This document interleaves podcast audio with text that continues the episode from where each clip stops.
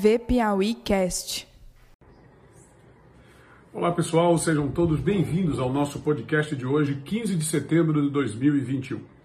O deputado Flávio Nogueira Júnior teve um diálogo com o governador Wellington Dias. Os dois conversaram para que o Flávio Nogueira, a pedido do governador, eh, recuasse da sua pretensão de ser candidato ao cargo de conselheiro do Tribunal de Contas do Estado. A votação vai acontecer nesta quinta-feira, dia 16 de setembro, na Assembleia Legislativa. O governador disse que ele deveria desistir porque é muito jovem.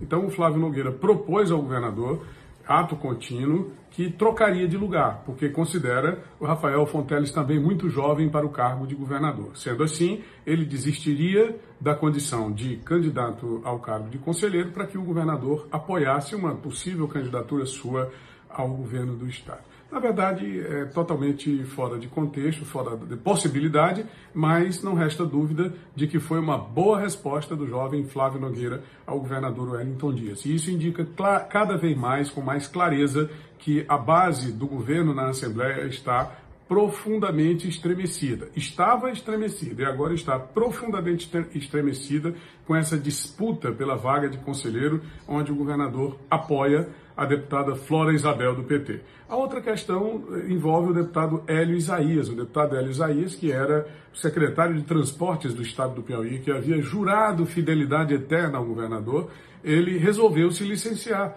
contrariando um pedido ou uma determinação do próprio Wellington Dias, que disse aos seus secretários, que são deputados estaduais, que eles não deveriam se licenciar para votar ou disputar a eleição de conselheiro do tribunal na Assembleia Legislativa. O Elisaías se licenciou para votar no candidato do seu partido, o deputado Wilson Brandão, que é o nome que tem hoje mais força para enfrentar a Flora Isabel. E é exatamente por causa do Wilson Brandão que o governador não quer que a eleição vá para o segundo turno na Assembleia, essa eleição porque já são contabilizados cerca de 12 votos para Flora Isabel e 10 votos para Wilson Brandão. Isso leva a eleição para o segundo turno e é ali exatamente que o governador teme ser derrotado de novo na Assembleia. Ele já foi derrotado pelo Temístocles Filho, que conhece muito bem o caminho para derrotá-lo. Os outros candidatos, que são deputados, teriam cada qual quatro votos, não sei qual a quantidade de votos que seria atribuída ao Ziza Carvalho, que permanece candidato.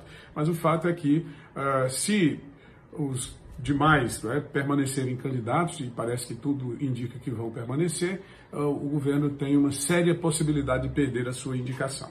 O fato é que o Hélio Isaías já tem no seu lugar a secretária de administração, Ariane Benigno, que foi deslocada também para responder interinamente pela pasta dos transportes, a fim exatamente de que o governador pense numa solução para o caso. Hélio Isaías não volta para os transportes e muito, é, muito provavelmente também não volta para o governo do Estado. Eu queria lamentar também nesse podcast o silêncio total do Jornal Nacional da Rede Globo e da mídia nacional de um modo geral. Folha de São Paulo, UOL, Jornal Estado de São Paulo, o Jornal do Brasil, que ainda existe na plataforma online, sobre o caso da Serra da Capivara, os incêndios da Serra da Capivara, que nós colocamos aqui 6 milhões de plantas que foram perdidas até o presente momento e o incêndio continua. E mais de 100 mil bichos cujas vidas foram perdidas, de acordo com eh, depoimentos técnicos, cerca de 10 anos serão necessários para repor tudo que foi perdido ali é, e a responsabilidade é do governo do estado, quer dizer, ele pode não ter tido a culpa pelo incêndio especificamente, mas ele é responsável pela falta de condições e de estrutura dentro daquela região sudeste do estado do Piauí